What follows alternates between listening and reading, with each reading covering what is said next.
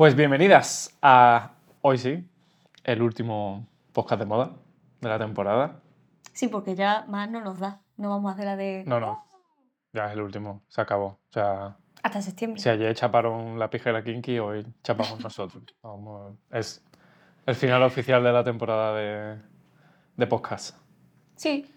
Como decíamos, una temporada un poco caótica, pero bueno, oye, experimentando. Nos permiten, no lo permiten. Como todo lo que hemos hecho en de moda este año ha sido totalmente experimental. Una vez que los primeros seis meses tienen que ser de prueba. Sí, sí, sí. Demasiado bien. Total. Para los... Hoy me levanto con ganas de hacer X y hago X, pero luego termina siendo Y. Sí, por Sí. suerte yo tengo el plan Sí. hecho. Master plan. O sea, yo voy con mi equipación Uniqlo Zara Birkenstock. eh, ¿Tienes una equipación Uniqlo Zara Birkenstock? sí, sí, sí. Tengo muchas partes de arriba de Uniqlo, muchas partes de abajo de, de Zara y mi Birkenstock, que no me la quito ni... Pues yo llevo Clea. Estoy muy contenta. Estoy enamorada de este top de Clea Studio, la Sí, sí. verdad. A ver, ¿se la has pagado? Sí, sí, claro. Solo tengo la mala costumbre de que mis compras las pago, Sí, sí. ¿sabes? Como hablamos tanto de Clea, a lo mejor, y nos cae también Nuria, pues a lo mejor la gente se cree que, No, que nos lo regala. no, yo todo lo que tengo de Clea lo he pagado de mi bolsillito. En general, casi todo lo que tienes lo, Lo he pagado de mi bolsillo. No eres nadie todavía para... Sí, sí, pero no, no, no, no collab, sino mm, interés genuino. Eso es bonito. ¿De qué quieres hablar hoy? Yo quiero irme a la playa a, tomar cerveza, pero no tenemos que... Sí, no, me refiero a algo que le interese a la persona que nos esté escuchando. Mi futuro mentor, Arnold, ¿no? ¿es Pierre? ¿Pierre se llama? ¿Pierre Arnold? ¿O Bernard? ¿Bernard? Bernard. Y el a la hijo, cabeza. Antoine. Antoine, pero el hijo me da igual. No, pero el hijo es un jefazo también, ¿eh? Pero, esperaría. que- Pero el que es un malo de película es... Sí. The Original. The Original One. Lo quiero todo. La verdad es que le hacen un retraso. Yo estaría un poco enfadado si fuese ese señor, ¿no? Bueno, es que ha sido muy agresivo, ¿no? O sea, Ya. lo he comprado todo sin... Bueno, a ver, a él le da igual 8 que 80, Claro, lo que digan, evidentemente, pero sí que es verdad que los retratos que se hacen de él no son muy amables. Pues van a ser mega patrocinadores de los Juegos Olímpicos de París 2024. ¿Mm? Yo te dije ayer, pero si Londres fue... Hace dos días, no, no, Londres, tocan ya otra vez. Londres fue prepandemia. Sí, Toca sí. ya otra vez Juegos Olímpicos. Sí, creo que han soltado 150 millones de euros. Pocos me parecen. Mm, a mí sí y no, es decir, o sea, me, me sorprende que teniendo en cuenta que el objetivo que he visto que tenía marcada la federación, creo que es, eh, eran 1.240 millones de euros, de Ah. repente 150 se me queda una Poco, proporción pequeña para ser de los premium, de hecho. Sí. Bueno, es un 10%, no está mal. Bueno, sí, sí, vale, no, igual no. No está mal, cerca de un 10. Entra Pero- de los premium. Sí, como, tío.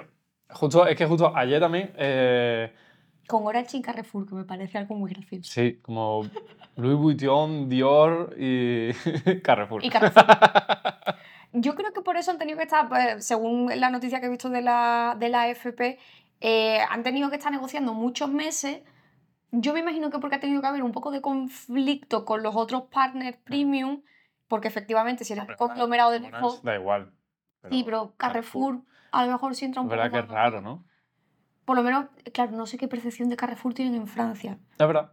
¿sabes? Visto desde, desde la óptica española sí puede resultar un poco más, más extraño, pero parece ser que la excusa oficial ha sido que no querían soltar la pasta y chimpón, sino que querían participación activa Ajá. de muchas de las marcas del EVMH dentro Dentro de, los juegos. Entonces, pues, por ejemplo, eh, algún- no me acuerdo cuáles de las marcas de joyería, iba a hacer las medallas. Louis Vuitton va a hacer, yo no sé qué sí. parte de historia.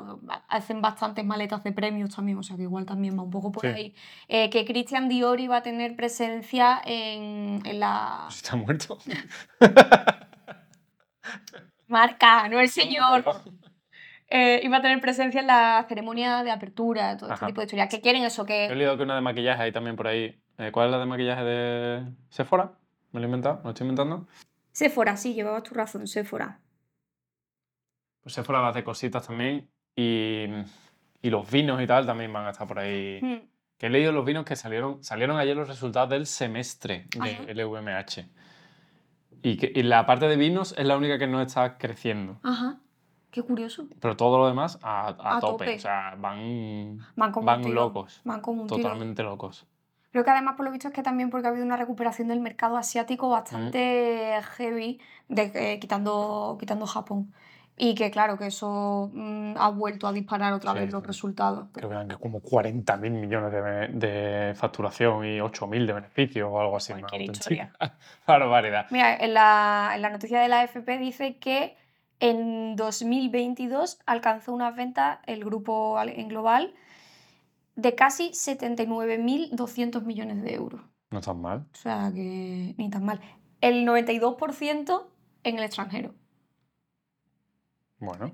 O sea que 79 has dicho. 79.000 millones. Pues este año ya van un poquito más, porque en seis meses han hecho. Eran 40 y pico mil, creo que leí. Igual van a por los 80. Eh, Total. Bueno. Qué bonitos los números. ¿Qué, qué número tan simple como Bernal, si me das lo que tienes en el bolsillo. La calderilla no, no, no lleva la calderilla en la. No, no, no. Un Bizum, un Bizum. Un. Bizum- Bernal no, no tiene límite en Bizum. No. No sé, no, no, no puedes enviar más de mil euros. No, tú, puedes enviar lo que quieras. Puedes comprar Bizum y enviarte la empresa entera. ¿Te imaginas? A mí lo que me ha gustado de que sean patrocinadores es que creo que puede ser una oportunidad muy bonita para llegar a un público más general que a, a lo Mm. mejor se te estaba escapando de otra manera y que puede ayudar a insertar, o eso espero, el mensaje en la cabeza de las personas de que eh, el, no el lujo, eh, o más bien la estética que rodea el lujo puede ser compatible con otros aspectos socioculturales, con una y con tu vida y no pasa nada porque te sientas atraído por una estética de lujo que no te va a hacer mm, peor persona o que pierdas interés por otras cosas. Sí, sí. El clásico. Bueno, los dos problemas, ¿no? El frivolizar y el, el si te gusta el lujo, eres alguien al que no le puede. Eres frívolo. Otras cosas, efectivamente. Y por ejemplo, ya no eres profunda, inteligente. Eso es. Y luego, por otra parte, el, el, el wannabe. Ya. El quieres el lujo, pero no te lo puedes permitir. Entonces, si lo haces, eres. No sé. No sé lo que eres porque para mí no eres nada, pero hay gente que, Sí. que lo piensa mal. Sí, como si comprarte un producto de belleza de Dior, por ejemplo, Mm. Eh, fuese un quiero y no puedo. Como oye, simplemente, a lo mejor es que solo me gusta, ya está, ¿sabes? No tiene tampoco más, O, más o, vuelta de hoja. o no demonicemos el quiero y no puedo.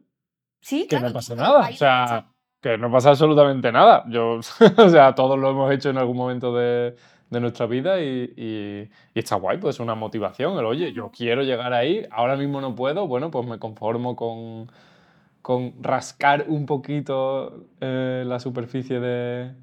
En este caso del lujo, De pero que te- bueno. de lo que te me Vale apetece, sí, igual sí. para el que se compra el Mercedes de gama más baja o para el que se compra un chalet por un piscina, pero está a un millón de kilómetros de, de su de la ciudad o de su trabajo. O sea, que si es lo que has decidido, pues para adelante, ¿no? No pasa nada, no creo que haya que juzgarlo. Sí, es que hay bastante demonización en cómo se gasta el dinero en ese sentido cuando ya estamos hablando de cantidades un poco más, más elevadas según el contexto, ¿no? Pero sí, eh, ya te digo, esta, mm, esta asociación me ha parecido muy bonita porque creo que puede ser una... que si se juega bien, que no dudo que se vaya a jugar Sí, bien, puede ser una oportunidad bastante bonita de reforzar además esa, esa asociación entre moda y deporte que es histórica y que bueno, que además también puede eh, ayudar a que haga también, eh, a que enraice mejor esa idea de que la moda y la funcionalidad no tienen por qué ser opuestas, que eso también, joder, hasta, hasta el dicho popular de para, ¿cómo era?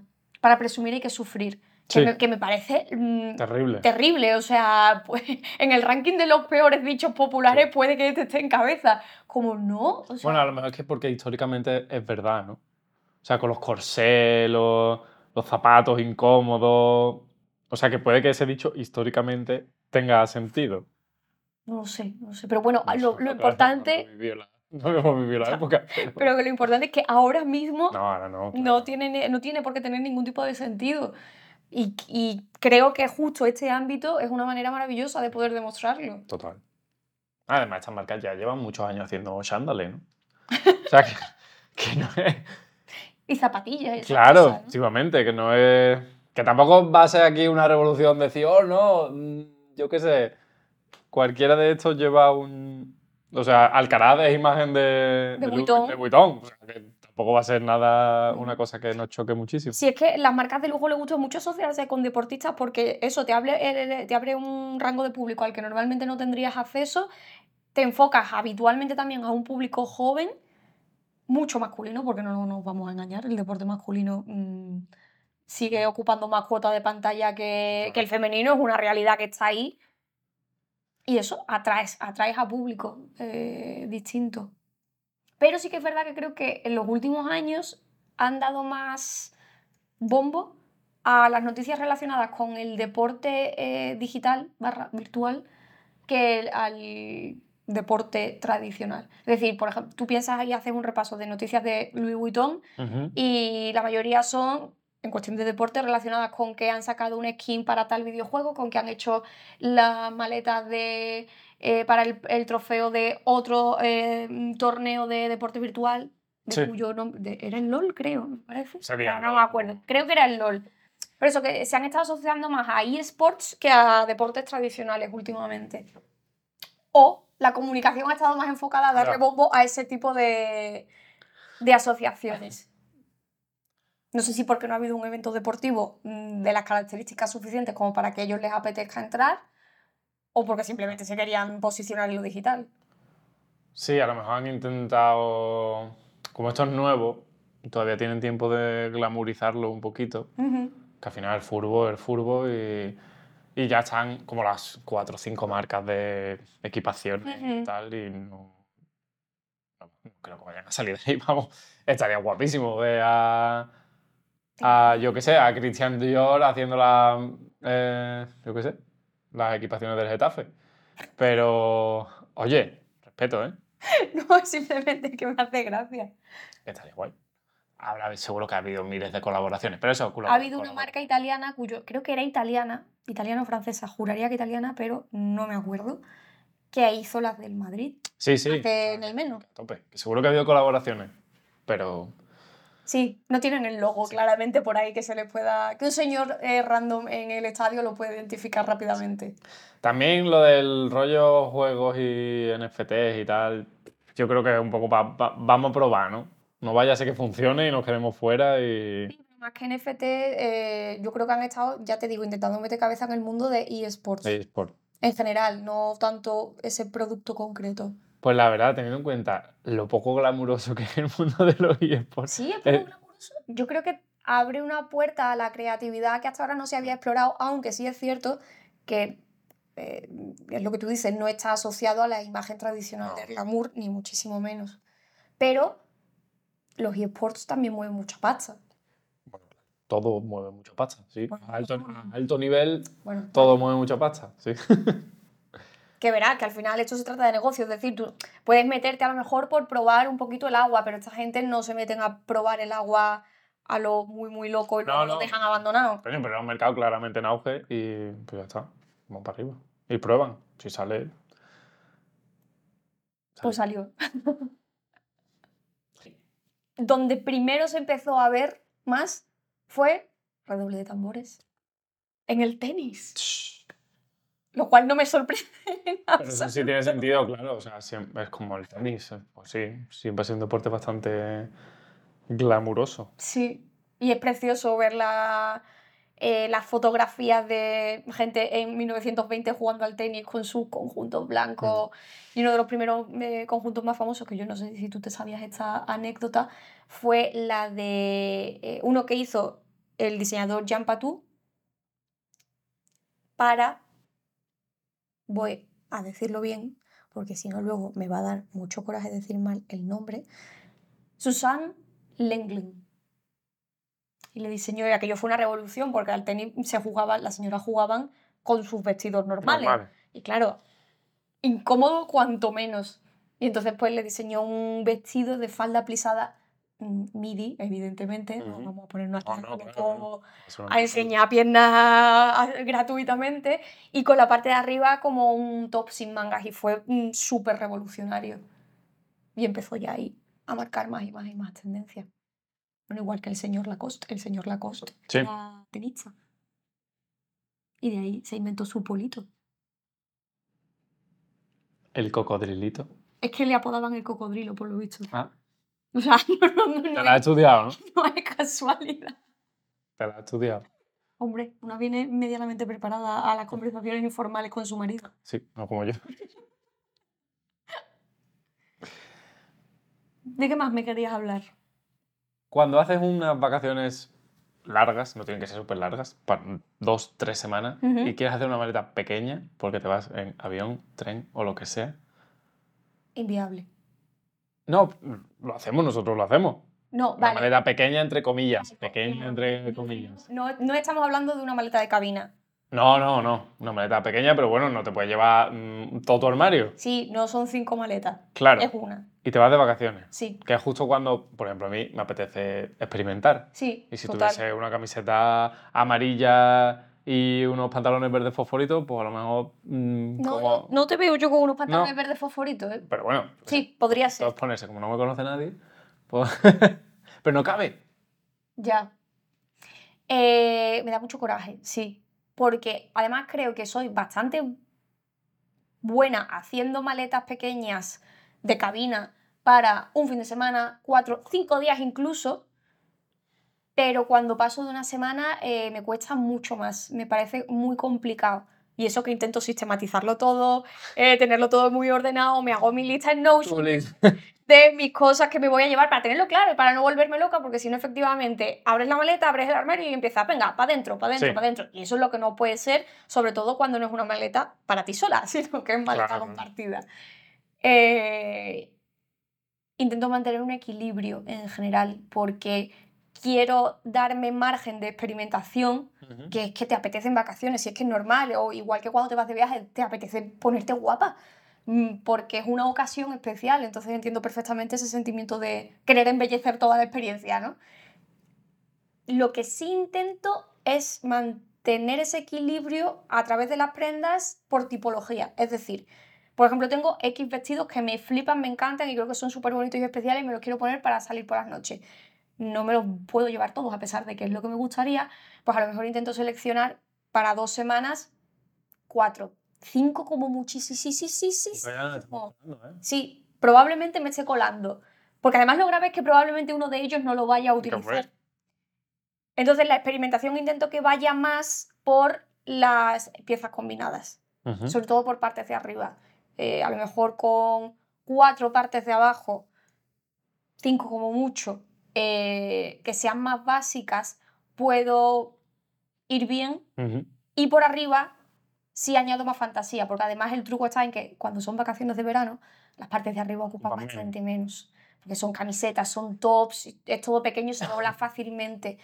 Y te puedes permitir eh, tener piezas a lo mejor un poco más voluminosas, como una camisa que tenga las mangas con volumen, o un vestido que tenga mm, esas mangas un poco más especiales, algo que se cruce, algo con volantes. Entonces con eso vas jugando con el volumen literal y no figurado de la maleta y vas Una rellenando. fórmula, radio por superficie. No hago fórmula, pero Pero poco te falta. podría hacerla. Tranquila, que no se- si se te apaga el micrófono te aviso. Vale. Y aunque se te apague está el mío, que está apuntando más o menos para allá. Así que no hay problema. Lo tendríamos que poner en medio. Pues ese es un poco mi, mi truco. Y para este año voy a acelerar un poco el proceso de la digitalización del armario que estoy haciendo con, con la aplicación esta que, hemos descubierto hace poco por la recomendación de una amiga estilista. Wedding. con Wedding.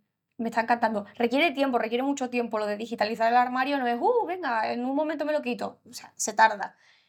Pero lo que voy a hacer es. Atento al nivel de friquismo. Tengo yo una lista hecha, así un poco a priori, de las prendas que me quiero llevar. Esa lista, como todo en mi vida, en Notion. Lo que voy a hacer es sacar esas prendas, les voy a hacer las fotos Sí. eh, las voy a meter en la aplicación porque esa aplicación lo que te permite es crear looks Sí. y, esto me encanta, calendarizarlos. Y con eso sé si tengo la cantidad de conjuntos necesaria para las vacaciones de dos semanas. Es muy friki. Soy súper friki, pero es que solo explicándolo lo te puedes imaginar el, el gusto que siento. O sea, si nos fuéramos, no sé cuántos días nos vamos, vamos a poner 15. Eh, yo aquí como si fuera rico, ¿sabes? No sé cuántos días me voy. me voy.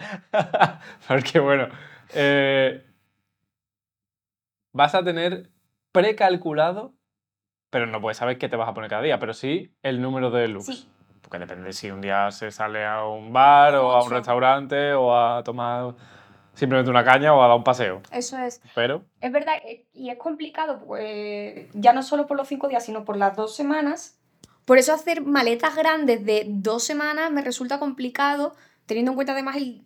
Bueno, no, yo no creo que sea algo mm, solo nuestro. En general, cuando la gente se va de vacaciones dos semanas, siempre hay un margen a la improvisación, eh, incluso aunque te vayas a un destino y lo tengas todo bastante programado, porque al final, bueno... mm, yo creo que pasa. también nos mentimos mucho. Sí, Nos flipamos y creemos que nuestras vacaciones van a ser eh, un capítulo de una serie de, de, por supuesto. de Gossip Girl y que Por vamos a supuesto. necesitar 7 millones de looks porque vamos a tener eventos de, en la piscina, en la playa y vamos a vivir la experiencia de nuestra vida.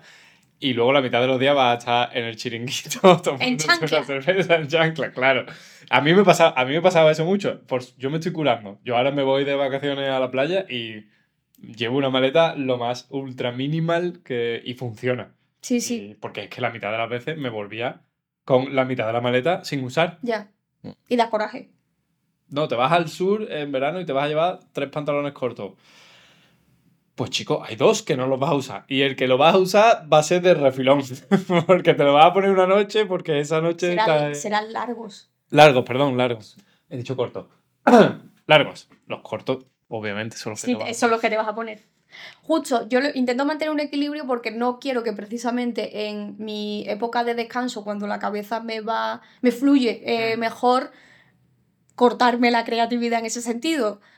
Pero mm, aplicando mayor dosis de realismo de las que Sí. obviamente aplicaba antes, porque bueno, una va creciendo y ya son muchas maletas a la, a la espalda. Pero creo que tenemos que tener también previsto esas improvisaciones que pueden salir por el camino.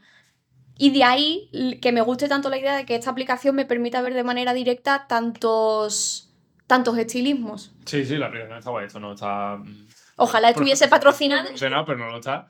La descubrimos hace poco por, por una compañera y, y nos ha gustado. La estamos probando todavía, ¿no? O sea, tiene algunos bugs y tal. Hmm. Para que, se para que se, no vea, se vea que no está patrocinado. Tiene bugs. pero, bueno, la idea está bien, la idea está muy bien. Y se supone, que no lo hemos probado todavía, que te recomienda compras en función de lo que tú vayas... Pero bueno, mm, veo ahí mucha fantasía. Sí, yo- o sea, yo esa parte no la he visto. A mí lo que me interesa es sobre todo tenerlo Sí. como, como base de datos, básicamente. Así que nada, se viene una, un verano 2024 muy deportivo, porque no dudo que lo de Hombre, a LVMH Unión Juegos Olímpicos va a tener su repercusión en, el, en las pasarelas de... O en las pasarelas no, pero a lo mejor en algunas colecciones, cápsulas y tal, seguro que va. Sí, se va a notar, se va a ¿No? notar. A Y lo mejor es el momento de que el streetwear vuelva a levantar un poquito cabeza. es posible. Y ya está. Y hacer la maleta con... No flipéis al hacer la maleta. No seáis María José. No, claro. No, pero tú y yo hemos mejorado con los años. O sea, hace. Yo te- es que no quiero que esto se alargue, pero las maletas que hacíamos hace 5 o 6 años eran terroríficas. Era desproporcionado. O sea, eran muy grandes y no nos poníamos nada de la ropa que llevábamos. Pero mm, tener que optimizar el espacio para una persona más Claro. ayuda a, a poner perspectiva en todo. Total. Así que nada, más de moda en septiembre Sí. de 2023, en el curso que viene. Qué ilusión, nuevo curso. Nuevo curso. Traeremos, además, el primer invitado que viene al podcast en septiembre es una locura. Eso es mentira. es mentira, no hay nadie que vaya a venir al podcast. Digo, no sé a- ¿qué, qué tipo de reuniones secretas está teniendo este hombre a mis espaldas. No, sí, alguien traeremos. Empezar a intentar engañar a alguien. Así que, de momento, por aquí, en formato podcast, felices vacaciones. Sí, estamos en Instagram, en TikTok, para todo lo que Y en la web. queréis. De moda.io. Adiós.